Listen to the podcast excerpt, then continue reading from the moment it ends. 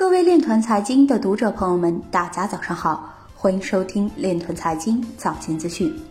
今天是二零一九年十月二十四日，星期四，农历亥年九月二十六。首先，让我们聚焦今日财经。德国财政部敦促对匿名加密货币进行监督。美国议员提出议案，将稳定币归类为有价证券。广州市黄埔区开通商事登记跨境通业务，向广州优米区块链科技有限公司发出营业执照和公章。华为本月已公开四项区块链相关专利，共计申请过二十七项区块链相关专利。有报告显示，过去两年间，区块链人才在数字人才中的占比逐年上升。国会议员表示。匿名加密货币可能会给试图追踪的执法部门带来重大的问题。央视表示，英国议会投票二读通过脱欧协议。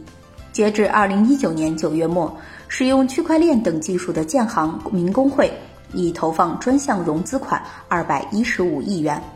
扎克伯格表示，Libra 将扩大美国的金融领导地位。江慧琴表示。政务服务管理局正开发多端协同平台，用区块链等技术提升网办深度和便利度。今日财经就到这里，下面我们来聊一聊关于区块链的那些事儿。十月二十三日，科技日报发表比较杂志研究部主管陈永北的文章《数据业现生存危机，技术问题还要靠技术解决》。文章表示。尽管要全面解决因数据产生的问题并不容易，但一些技术的发展已让我们看到了希望。在众多的技术当中，有三种技术可能是较值得重视的，其中包括区块链技术。